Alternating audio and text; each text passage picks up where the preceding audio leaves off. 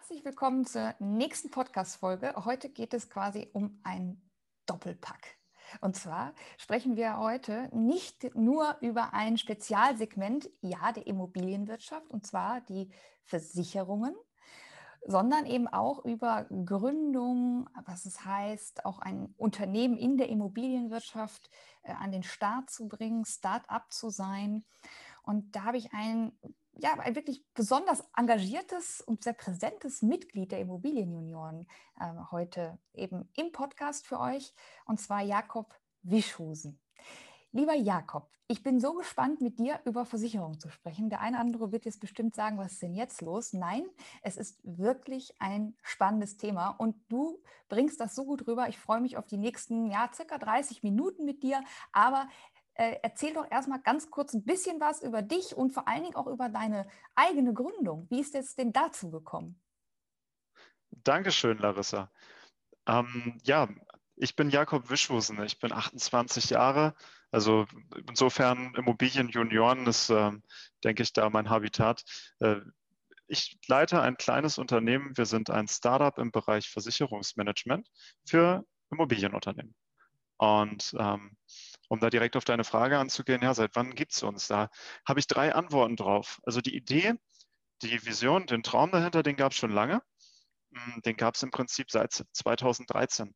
Da war ich ähm, ja, 20 Jahre alt und bin gerade nach Hannover gezogen und habe ja so ein Studium angefangen irgendwie und wusste noch gar nicht, wo es hingehen soll. Aber ich wusste, Selbstständigkeit ist der Weg. Und ganz ehrlich, wenn man in der Versicherungswirtschaft anfängt, habe damals ein duales Studium gemacht und will selbstständig werden, dann ist es schon relativ klar, in welchem Bereich sich das bewegt. Also in das Thema Beratung. Meine eigene Werte haben den Weg ein bisschen geebnet. Ich hatte Zwischenstationen, dass ich dann im Angestellten Außendienst bei einem Versicherer neue Agenturen angelernt habe. Ähm, ich habe zum Beispiel eine der größten dann Agenturen von der LVM damals. Das war dann eben so ein Versicherungskonzern, zu dem Versicherungskonzern, wo ich gearbeitet habe, zur Concordia gebracht. Es waren acht Niederlassungen. So, und ähm, das fand ich damals schon ganz aufregend, aber irgendwie habe ich dann auch bei der aktiven Kundenberatung gemerkt, den Leuten immer ähm, ja, erzählen zu müssen, dass das, was man macht, nun das Beste ist und sowas, aber da gar nicht hinterzustehen, das, ähm, ja, das äh, hat mir nicht behagt. Und dann habe ich den Weg zu dem gefunden, was wir jetzt eigentlich sind, nämlich die Unabhängigkeit als Versicherungsmakler. Wo da genau der Unterschied liegt, da kommen wir bestimmt gleich noch irgendwie mal zu. Aber ja, selbstständig bin ich jetzt seit 2018 und das Unternehmen, so wie es ist, das gibt es jetzt noch gar nicht mal so lange. Ich würde sagen, anderthalb Jahre. Cool. Glückwunsch auf jeden Fall zu deiner Gründung. Jetzt, ich finde das halt so spannend, dass äh, du quasi diesen Weg auch so direkt eingeschlagen bist und hast gesagt, Versicherung äh, finde ich, finde ich super, dass dann der Schwenk noch zur Immobilienwirtschaft kam, da müssen wir gleich auch noch zukommen. Ähm, aber sage ich mal, so auf der Beliebtheitsskala ist ja so der Versicherungsmakler und der Versicherungsmakler, mal, wie ist das, warum ist das denn so, Jakob? Ihr macht doch wirklich eine, eine tolle Leistung. Ich habe wirklich ganz tolle Menschen aus, der, aus, der, aus beiden Bereichen eben schon kennengelernt. Aber das Image ist ja irgendwie nicht so, so überragend. Was, was ist denn da passiert? Ja, du, Hand aufs Herz. Ähm, da hast du natürlich genau ins Bienennest gestochen gerade, dass das ist das Thema. Wenn man Versicherung hört, dann jeder, äh, der kriegt irgendwo ein Zucken, vielleicht ein kleines Stechen so als Gefühl. Auf jeden Fall zieht sich alles zusammen. Und in der Beliebtheitsskala sollen wir als letzter Platz hinter den Bestattungsunternehmen kommen. Damit möchte ich kein Bestattungsunternehmen diskreditieren, aber es zeigt, dass es etwas ist, mit dem man sich nicht jeden Tag beschäftigen möchte. Genau. Ich frage mich immer, warum das so ist, weil ich, also ich bin auch sehr zufrieden mit, mit äh, meinem äh, Versicherungsmakler. Ähm, Grüße gehen an dich raus, wirklich toll. Ähm, hat das was mit dem Risiko zu tun, ähm, was das absichern soll? Oder hat, haben die Leute das Gefühl, oh, der will mir nur was verkaufen? Ich glaube, ganz ehrlich, das ist eine Mischung und von Mensch zu Mensch unterschiedlich. Noch bevor überhaupt das Thema Risiko im Raum steht. Ich meine, wer möchte denn schon irgendwo darüber sprechen, dass sein Vermögen wegbricht oder dass die Gesundheit nicht mehr läuft oder dass man mal nicht mehr richtig arbeiten kann, ob selbstständig oder angestellt, ganz egal. Bevor dieser Moment eintritt, da ist der Moment da, wo einfach nur dieses Gefühl, diese Anker, dieses Image, das mit dem Begriff Versicherung verbunden ist, aber 100%ig ähm, sich niederschlägt. Und ich denke, das ist etwas, das über Jahre, Jahrzehnte aufgebaut wurde durch alles Mögliche, durch Vorurteile, durch aber auch Beratung, die nicht im Sinne des Kunden war. Ähm, dann das, was man in vielen Branchen heute noch beobachtet, dass der Wissensvorsprung des Versicherungsvertreters schamlos ausgenutzt wurde und der Kunde darauf angewiesen war, ich meine, Zeiten vor dem Internet, unsere Generation kennt die nicht mehr, aber sie waren da, da waren die Menschen darauf angewiesen, dass der Mensch, der vor ihnen sitzt, der Versicherungsmensch, denen das Richtige erzählt und auch für die die Sachen managt und einschätzt. Und ich glaube, in der Zeit muss einiges schiefgelaufen sein, äh, mindestens auf der Werteebene, äh, vielleicht auch einfach fachlich vieles. Und das hat diesen Eindruck hinterlassen. So, und das ist jetzt vielleicht auch unser Thema, äh, nicht nur von mir und meinem Unternehmen, sondern von allen Leuten, die in der Versicherungsbranche da draußen arbeiten und was daran tun möchten, dass es anders wird. Ja, und das tust du ja wirklich ganz aktiv. Also zum einen natürlich, äh, indem du das Hamsterrad, sage ich mal, verlassen hast und ähm, dir die nicht äh, weniger schwere Aufgabe äh, des Startups eben äh, aufgebürdet hast. Aber ich sag mal, du hast ja sogar schon in deinem Slogan, meine ich, stehen digital digitales Versicherungsmanagement. Ähm, also das heißt, für mich impliziert das, du machst auch ein bisschen was anders, denke ich mal, ne? als, sage ich mal, die angestaubten ähm, Versicherungs. Ja. Also wenn man ganz rechts das Insurtech nimmt, also Clark, Verifox, VFox, you name it, Get Assurance, Get Safe. Irgendjemand hat diese App definitiv von den Zuhörern, vielleicht haben sie alle. Ähm, das ist die eine Seite. Und auf der anderen Seite steht der Versicherungsvertreter von irgendeinem klassischen Versicherer, Allianz, VGH, wen gibt es in anderen Landesregionen, alles Mögliche. Dann sind wir so ziemlich genau in der Mitte. Wir sehen uns als hybrides Startup. Ähm, Vorteile der digitalen Kommunikation, sprich Kundenportal, wo die Kunden alles managen können, verbunden mit dem Zugriff auf einen Berater, der ihnen die Arbeit abnimmt, sich bis ins Tiefste reinarbeiten zu müssen und letztendlich Erfahrung und Kompetenz mitbringt, die Sachen für einen wie so eine externe Versicherungsabteilung zu managen. So, und da sehen wir uns, weil wir glauben, dass nur so man den echten Mehrwert miteinander verbinden kann. Was wäre denn echter Mehrwert? Was ist echter Mehrwert? Das ist eine Frage, die jeder für sich anders beantworten wird ich glaube, um auf dein Eingangsthema mit einzugehen, mit dem Image, der erste Mehrwert ist, wenn man sich nicht zu viel selbst drum kümmern muss. Also das ist Anwendbarkeit für mich. Man kann sich kompakt das, was man braucht, organisieren, wenn man es braucht. Muss sich keinen Kopf drum machen. So, das ist der eine Punkt. Und äh, während man sich darüber aber keinen Kopfpunkt machen können, müssen soll, soll es trotzdem gut sein. Und nicht nur gut, sondern am besten genau richtig und perfekt. Und ich denke, das ist der Mehrwert, diese beiden Sachen zusammenzubringen. Hm. Ja. ja, vor allen Dingen auch jemanden zu haben, der viel über dieses Gebiet eben weiß. Und ich kann mich noch super erinnern an meine Vorlesung, die ich damals besuchte. Und zwar ging es dann um Immobilien und Immobilienversicherungen. Und ich dachte erst vorher schon, oh, Mist, ich muss da jetzt hin und ich habe eigentlich überhaupt keinen Bock. Und die Vorlesung hat mich echt so überrascht. Erstens merkte ich auf einmal, dass ich wirklich nichts weiß von Gebäudeversicherung, was es überhaupt alles gibt und wie wichtig das alles ist. Und es war total interessant. Ähm, und ja, also dieses ganze Thema Gebäudeversicherung, ja, kannst du uns da so ein bisschen auch nochmal Licht ins Dunkle bringen? Was gibt es da eigentlich überhaupt alles und äh, wie ist da so die Immobilienwirtschaft generell aufgestellt? Hast du da so Erfahrungswerte? Mhm. Äh, du, jetzt bin ich immer total neugierig. Immobilienversicherung, hattest du das so richtig als so ein Seminar oder ein Modul oder sowas? Ja. ja. Wow.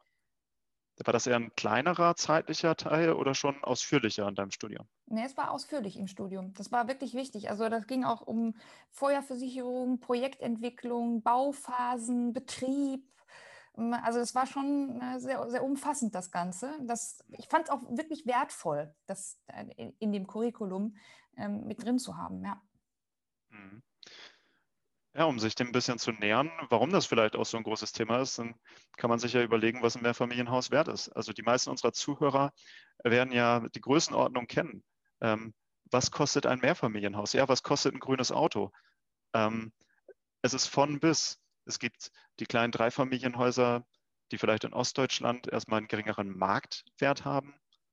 Ähm, vielleicht haben die aber einen hohen Bauwert, weil man eben wieder neu bauen, ja, Handwerkermangel und Aufträge und so weiter ist wieder was anderes. So, und dann gibt es die großen Wohnanlagen, es gibt Gewerbeparks, ähm, die in den vierfachen Millionenbereich gehen. Und entsprechend ist ja die Relevanz der Versicherung dafür. Denn Feuer ist eben ein reales Risiko in Deutschland mit ähm, durchschnittlich 180.000 Schadenfällen im Jahr.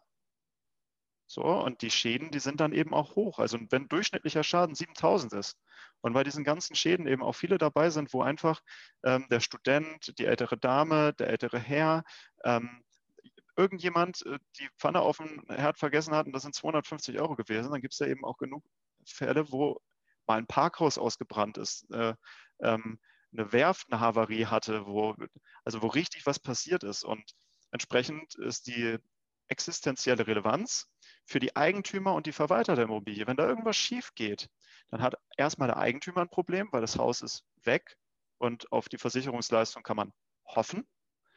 Und ähm, der Verwalter, der hofft auch darauf, denn sonst ist das bei ihm ein Haftungsthema, wenn so ein großer Asset Manager, Gewerbeimmobilienverwalter, wer auch immer, dann das Risiko dafür trägt, dass das auch wirklich alles gut gelaufen ist, nicht nur die Versicherung gut vereinbart ist, sondern er auch seine Pflichten eingehalten hat, dann kriegen die Leute ganz schön kalte Finger. Es geht einmal kalt den Rücken runter. Ähm, Diese Relevanz da drin, das, ich glaube, das unterschätzt man oft oder viele. Ähm, was, das, was das heißt welche Vermögen eben auch mal schnell zerstört werden können durch, was, was haben wir denn so für, für typische Themen? Wir haben Feuer, Leitungswasser, Sturm. Oh, Sturm. Ich war bei, das war meine Anfänge in der Immobilienwirtschaft, waren bei Kyrill. Und ich saß ja. da am Telefon, ich wusste gar nicht, was ich machen sollte.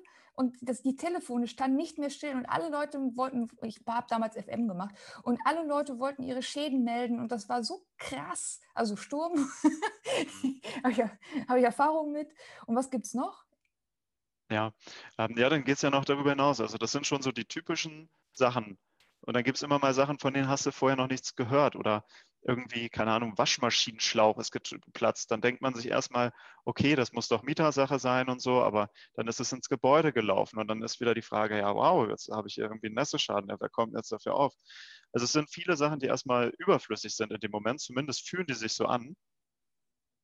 Und ähm, ja, weitere Themengebiete, man mag es gar nicht glauben, 70 Prozent der Gebäude in Deutschland haben noch keine Versicherung gegen Starkregen, wobei ähm, Star Überschwemmung, Starkregen für knapp ein Drittel der Kosten ähm, ursächlich sind im Gebäudebereich. Und boah, das ist schon relativ mächtig, wenn man sich überlegt, dass die Gesamtkosten 2019 bei 3,1 Milliarden Euro lagen und eine Milliarde Euro davon war Starkregen. Und das haben die meisten Gebäude bei sich einfach nicht mitversichert, weil ja, dann muss man den Eigentümern beibringen, dass es ein paar Mark mehr kostet. Warte mal, Aber ist das völlig so, umlagefähig. Du bist, immer so, du bist immer so schnell mit deinen Zahlen. Wie viel, wie viel Milliarden waren das? 3,1 äh, Milliarden Euro in 2019. Krass. Das ist krass. Ja. Wie viel waren davon Starkregen? Knapp eine Milliarde. Okay. Also Starkregen oder darauf zurückzuführen, auch Unterspülung, andere Themen.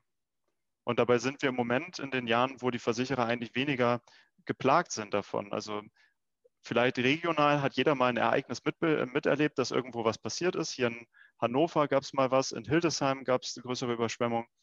Ähm, ja, wer im Ruhrpott lebt, der hat ein bisschen was mitbekommen.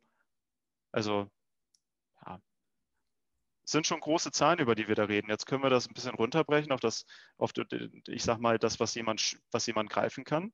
Ähm, jemand, der vielleicht aus Familienbesitz oder durch fleißige, selbstständige Tätigkeit oder durch gute Investments als Angestellter sich es geschafft hat, das erste Mehrfamilienhaus zu leisten oder zwei oder vielleicht auch schon ein größeres, die sind ja auch nicht einfach abbezahlt, da stehen Lasten hinter. Und äh, wenn der Sachwert dahinter weg ist, dann tut das ganz schön weh. Und dann geht es nicht mehr darum, dass man vielleicht mal eine kleine, kleine Delle hat und dass man über ein Thema nicht gerne sprechen wollte, sondern da geht es darum, dass vielleicht der Lebenstraum, den man sich gebaut hat, nämlich des unabhängigen Investors, auf einmal ins Wanken kommt und nicht wegen Gesundheit oder irgendwelcher höheren Ereignissen, sondern wegen eines Themas, um das man sich ganz real hätte einfach kümmern können oder jemand anderes hätte das machen können. Ist das vielleicht, weil das alles so negativ ist, dass man sich damit gar nicht auseinandersetzen möchte? Ja, und es geht um Klauseln. Also wenn du jetzt das Wort Klauseln hörst, wie hoch ist dein Excitement-Level? Wenn ich jetzt nicht gerade Jurist bin oder total drauf abfahre, dann wahrscheinlich für mich eher so mittel. Um mal so ein paar Begriffe zu nennen, die jetzt so heiß und neu sind. Grob fahrlässige Obliegenheitsverletzung. Äh, Larissa, was steckt denn dahinter? Also das, für mich steckt da erstmal hinter, ich habe irgendwas nicht beachtet aktiv, einfach nicht hingeguckt oder hingehört. Genau. So, das ist ja eigentlich schon mal ärgerlich, weil durch solche Sachen passieren ja eigentlich Fehler, wenn man mal nicht hingeguckt hat. Das ist ja menschlich. Also das wäre jetzt so die vierte oder die fünfte Gefahr bei der Versicherung. Äh, Mensch.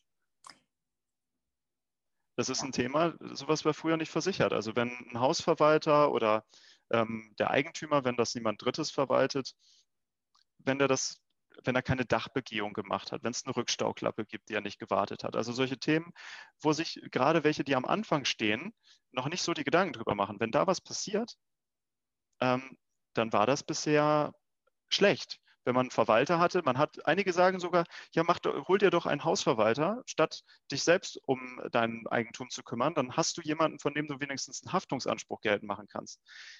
Ja, die Pflichtversicherungssumme beträgt ähm, 500.000 Euro. Wenn du jetzt einen äh, Totalschaden bei deinem Mehrfamilienhaus hast, dann ist erstmal die Frage, reichen diese 500.000 Euro?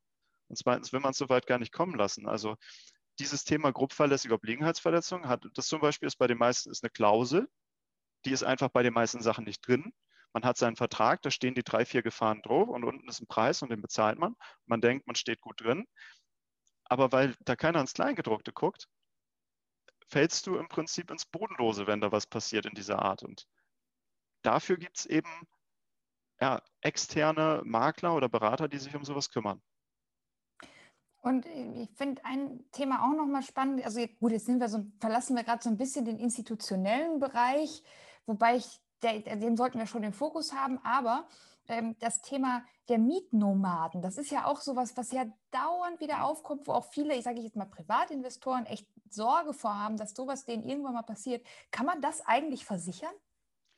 Man kann es versichern und man kann es auch so versichern, dass es selbst für Institutionelle eine richtig spannende Sache ist. Ach. Was die meisten wissen, ist, dass es solche Mietnomadenversicherungen gibt. So, die schließt du ab, zum Beispiel bei der Rion-Versicherung oder bei anderen. Und die kosten dann einen Beitrag, zum Beispiel 160 Euro pro Wohnung oder vielleicht sind es auch weniger oder mehr. Und wenn du da dann jemanden drin hast, dann wird dir ein Mietausfall für bis zu zwölf Monate gezahlt und weil der vielleicht äh, so ein bisschen Krempel, sage ich mal vorsichtig, da liegen lässt und die Wohnung vielleicht nicht mehr so aussieht wie direkt nach der Renovierung, die man vorher gemacht hat, ähm, sind da auch Kosten mitversichert.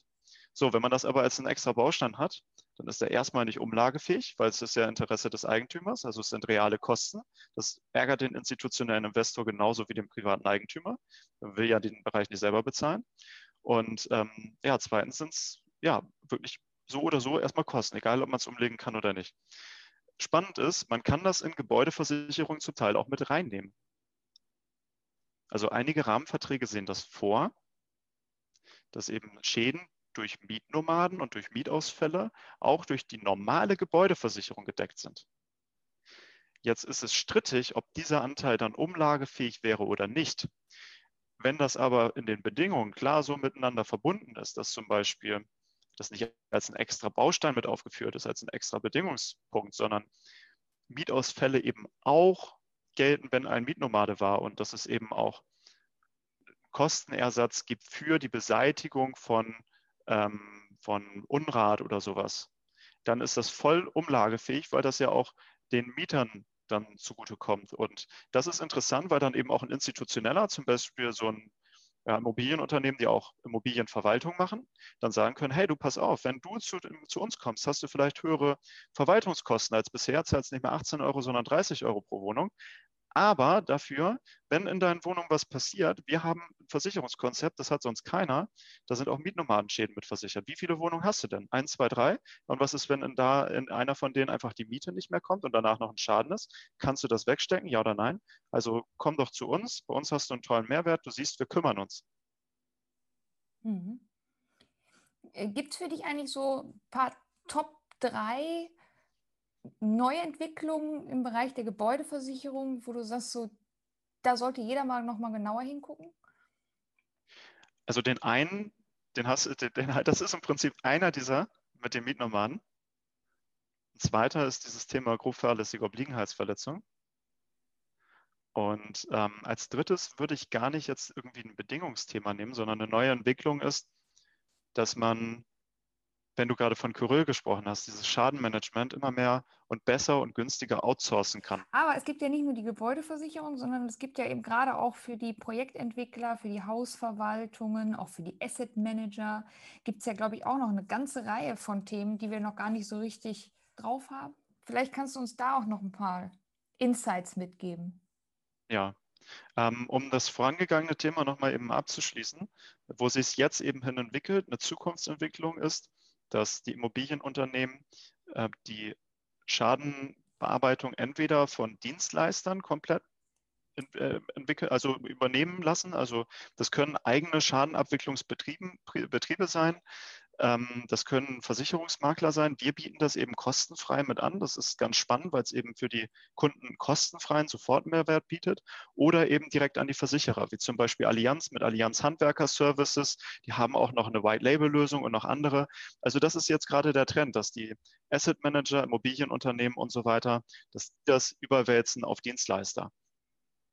Ähm, Firmenversicherung.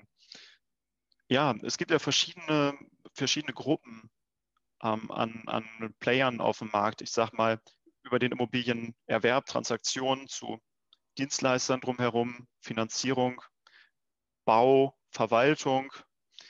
Um sich mal so auf ein paar Berufsgruppen zu spezialisieren, würde ich jetzt mal sagen, okay, es gibt Investmentunternehmen, ob klein, ob groß. Es gibt entwickelnde Unternehmen, Projektentwickler und es gibt verwaltende Unternehmen. Würdest du da noch was hinzufügen gerade? Nee, für den Immobilienbetrieb erstmal nicht. Ja, dann schauen wir uns das mal an. Also der Investor, ähm, der Investor, den würde ich jetzt mal so als Prototyp im Bereich Bayern Holz sehen. Der hat seine Immobilienbestände, ob Wohn, ob Gewerbe, welche Assetklassen auch immer. Da hat er erstmal sein Gebäudeversicherungsprogramm, also bei dem und bei jedem Versicherer und wie er das nun eben in seinem Portfolio managt aus strategischen Gründen. Ja, und dann gibt es Themen, die tauchen auf, je größer das Unternehmen wird. Und welche anderen Bereiche das noch mit aufnimmt. Solange wir nur bei Bayern Holz sind, bleibt es sehr überschaubar. Dann ist die Frage, ist es eine Investmentgesellschaft? Dann sind es ja mehrere vielleicht Investoren dahinter. Die wollen sich vielleicht absichern dagegen, dass der eine oder der andere Gesellschafter oder der angestellte Geschäftsführer oder Mitarbeiter irgendwas machen, was man so nicht vorgesehen hat. Dafür gibt es ähm, die Managerhaftpflicht, die wird auch DNO, Directors and Officers Versicherung genannt. Vielleicht kannst, kennst du das auch schon durch die ADI oder so, durch deine Tätigkeit da, dass man eben das Management absichert dagegen, dass dann ein Gesellschafter von einem, ja, ich sag mal, Geld haben möchte, weil man irgendeinen Deal gemacht hat, der sich am Ende als unvorteilhaft erwiesen hat.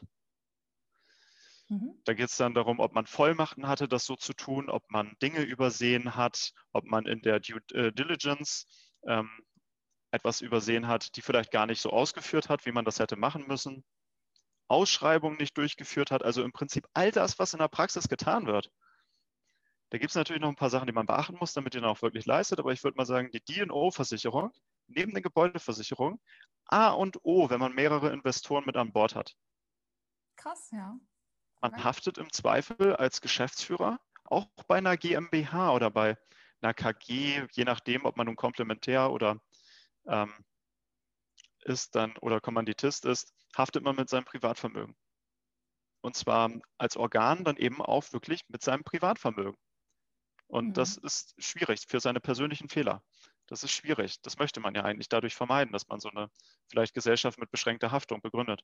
Ja, und dann gibt es noch ein, das, das andere weitere Thema, das sich auftut, ist eigentlich die Rechtsschutz. Was, wo viele gar nicht dran denken, ist, wenn sie als Immobilieninvestor unterwegs sind, dann sind sie ja nicht automatisch selbstständig.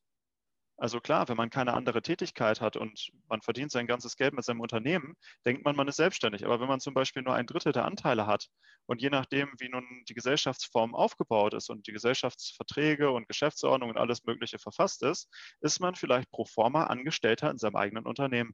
Und jetzt ist es interessant, mit so einer Rechtsschutz kann man dann in diesem Zusammenhang zum Beispiel sozialversicherungsrechtliche Sachen ähm, durchdeklinieren. Also zum Beispiel, dass man sich gar nicht hätte privat krankenversichern müssen und dann werden für drei, vier, fünf Jahre oder länger gesetzliche Krankenversicherungsbeiträge nacherhoben. Im schlimmsten Fall noch gesetzliche Rentenversicherung. Da hat man als Immobilieninvestor ja die wenigste Lust drauf.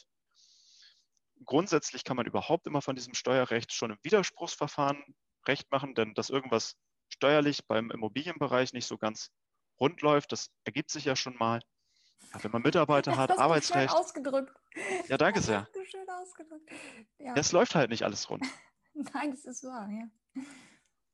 ja. Also das sind die Themen. Ich sage mal, Gebäudeversicherung ist eigentlich das A und O. Und dann, wenn man ein bisschen größer wird, andere mit an Bord hat, dann DNO und Rechtsschutz ist sowieso immer ein Thema. Ähm, Jakob, findest du, findest du Rechtsschutz wirklich so wichtig? Wir, wir nehmen mal das, ich, ich vergleiche das mal mit einem Pausenhof. Stell dir vor, du bist auf dem Pausenhof und siehst dich als selbstständig. Du bist, dein, du bist frei, du kannst ähm, tun und lassen, was du möchtest, solange du niemand anderen auf den Finger trittst. Und dann kommt jemand um die Ecke und schubst dich.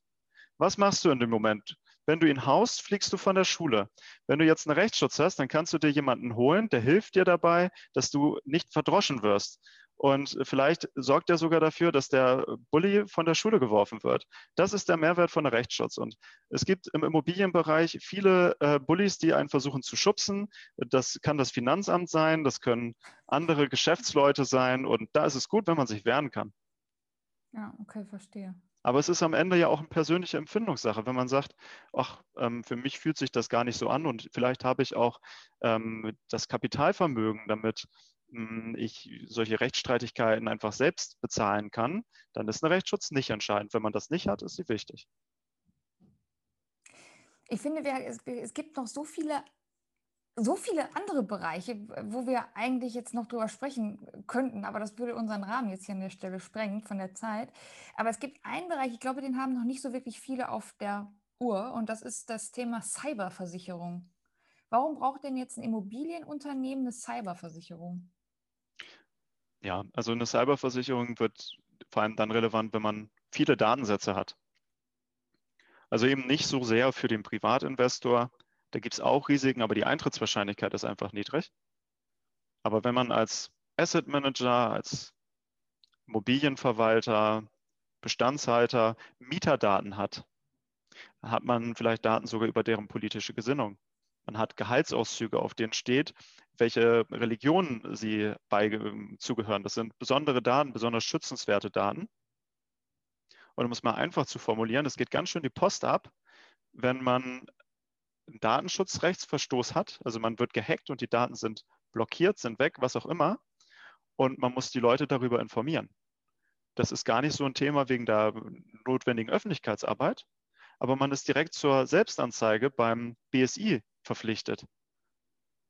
Und was dann passiert ist, die Kripo rollt an, nicht wie man sich das vorstellt mit rotem Flatterband und allem, sondern ähm, die gucken in deine Systeme, die finden heraus, wo die Daten hingegangen sind und informieren dann die Kunden. Und richtig toll, am Ende schreiben die dir eine Rechnung darüber. So. ja, und die ist nicht zu knapp wahrscheinlich. Ne? Nee, also es gibt verschiedene Berechnungsmöglichkeiten, aber das geht schon in den sechsstelligen Bereich schnell. Hast du einen Überblick, wie viele noch keine Cyberversicherung haben? Ah, es kommt auf die Größe an. Also wenn man wirklich sich die institutionellen anschaut, ich mache es mal eher an Mitarbeitern fest im Innendienst. So bei 50 Mitarbeitern im Innendienst ist es immer noch so, dass ich würde sagen, knapp und mehr, knapp ein Drittel bis die Hälfte der, der Unternehmen keine Cyberversicherung haben. Hm. Das war das Erste, was ich mal abgeschlossen habe. Das finde ich ja so wichtig. Ich habe immer gedacht, oh Gott, stell mal vor, ich schicke eine E-Mail raus und äh, geht in alle Immobilienunternehmen und irgendwas passiert mit dieser E-Mail. Und da habe ich schon gedacht, oh Gott, oh Gott, Nee, da habe ich mal lieber eine Versicherung für abgeschlossen. Das war mir zu heiß, die Kiste. Ja, ähm, ja nee, aber cool. Also die, ähm, aber du, du siehst, wir, wir haben schon wieder über Katastrophenfälle geredet. Stell dir mal ja. vor, wenn, und dann kommt das Finanzamt und das prüft dies und dann, dann, also ich könnte mir wirklich, kann man das nicht irgendwie auch mal positiv formulieren? Du schützt dich vielleicht vor was auch immer. Nee, das ist ja auch wieder negativ. Hm. Was ist positiv?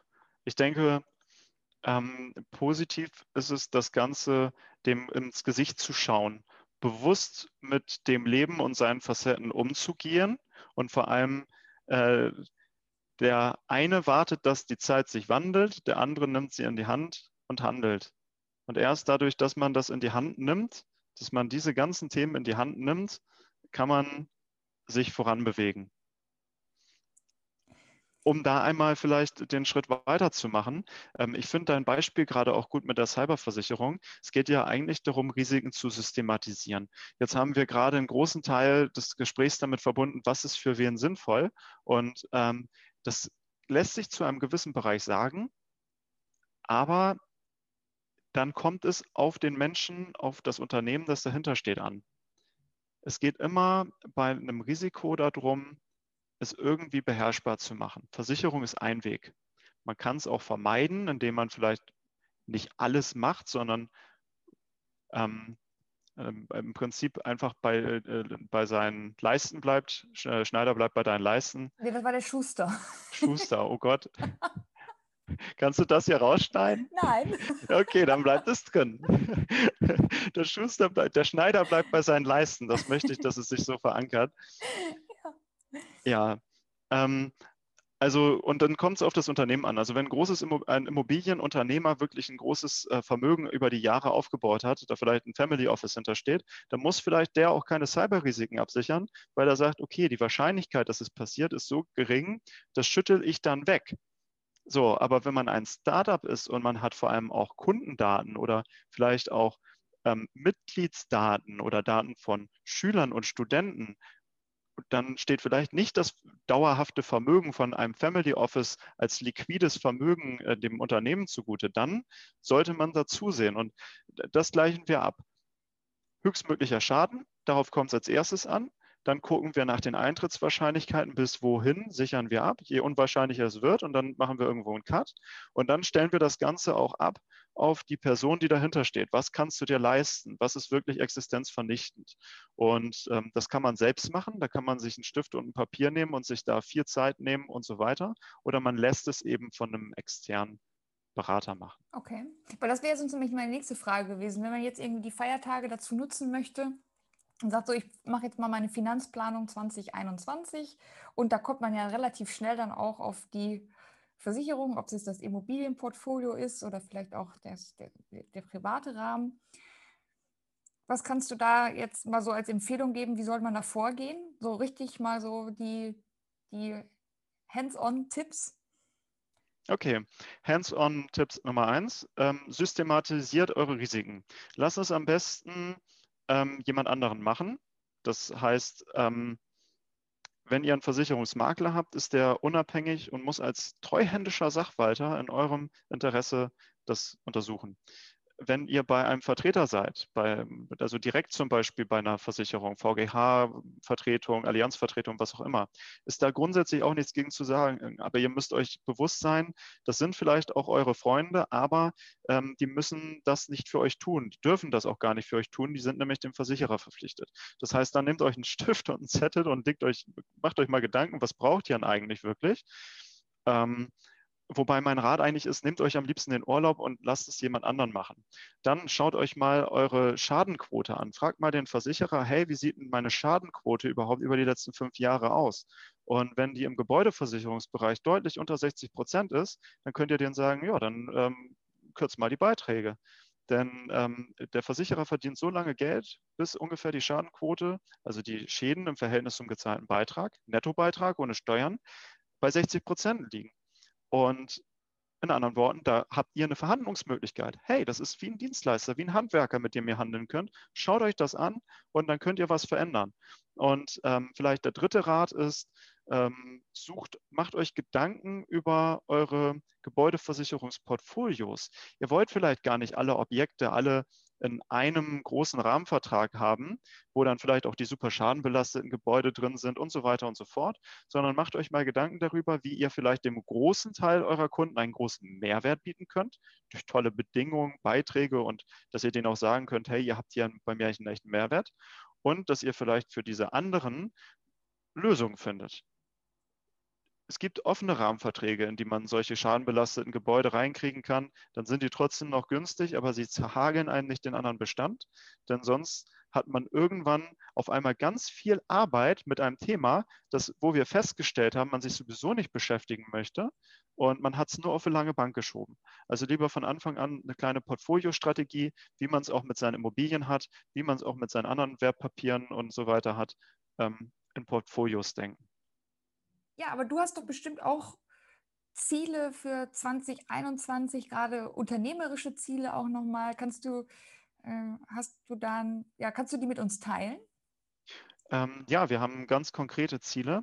Also grundsätzlich haben wir uns als Vision ähm, vorgenommen, noch mehr Ehrlichkeit und Vertrauen in die Branche zu bringen. Das ist vielleicht als Versicherungsmensch ähm, oder Versicherungsunternehmen, ähm, ist das vielleicht ganz ratsam, um, um, auch dem Image zu begegnen, mehr Ehrlichkeit und Sicherheit, ähm, um letztendlich auch mehr Vertrauen und mehr Geschäfte innerhalb der Immobilienbranche zu sichern. Denn ich habe von ähm, einem ganz tollen Freund, habe ich meinen wertvollen Spruch gehört, einige von den Immobilienjunioren werden ihn kennen, Nikolaus Sieve, der hat mir mal gesagt, alleine kommt man weit, zusammen kommt man weiter. Und in diesem Sinne suchen wir auch Verstärkung für unser Team. Ähm, wir sind aktuell zu dritt plus zwei Freelancer und wir suchen im Moment jemanden, der im Bereich strategisches Marketing, also ähm, Website-Erstellung, Website-Verbesserung, um eben unseren Kunden auch ein vernünftiges Portal bieten zu können, wo sie alles erledigen können, ähm, das wollen wir weiter ausbauen. Strategisches Marketing. Es wäre cool, wenn diese Person kochen kann, weil wir alle hier äh, sehr gut und sehr gerne essen. Und ähm, ja, also ein Vollzeitjob suchen, äh, da suchen wir jemanden für, der muss kein, keine Ahnung haben über den Versicherungsbereich, aber der sollte sich so ein bisschen auskennen mit Online-Marketing, über Automatisierung nachdenken und ähm, strategisch ein Startup voranbringen können. Also gerne Mails an info.wischusen.de. Genau dafür oder wenn es Fragen zu Gebäudeversicherung gibt. Sag mal, bist du eigentlich auch äh, in den sozialen Netzwerken unterwegs? Äh, ja, bin ich. Xing oder LinkedIn? Das ist eine gute Frage. Ähm, ich würde für die Zukunft ehrlich gesagt sagen LinkedIn. Super, ja, finde ich auch. Ich finde auch LinkedIn. Ich habe auch keinen Bock mehr auf Xing, aber da sind noch so viele. Hm. Ja, das ist es ein bisschen. Aber ich denke, LinkedIn bietet ganz viele Möglichkeiten. Man ähm, kann mit Entscheidern auf Augenhöhe sprechen.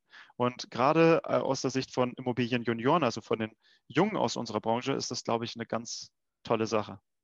Ja, super. Cool. Ja, dann, ich freue mich schon aufs nächste Jahr mit dir auch wieder bei den Treffen und äh, auf den Austausch. Danke, dass du dieses Jahr dabei warst. Danke auch für deine Worte jetzt hier im Podcast. Und ja, wie gesagt, ich freue mich auf 2021 mit dir. Und genau, erstmal vielen Dank an der Stelle, Jakob.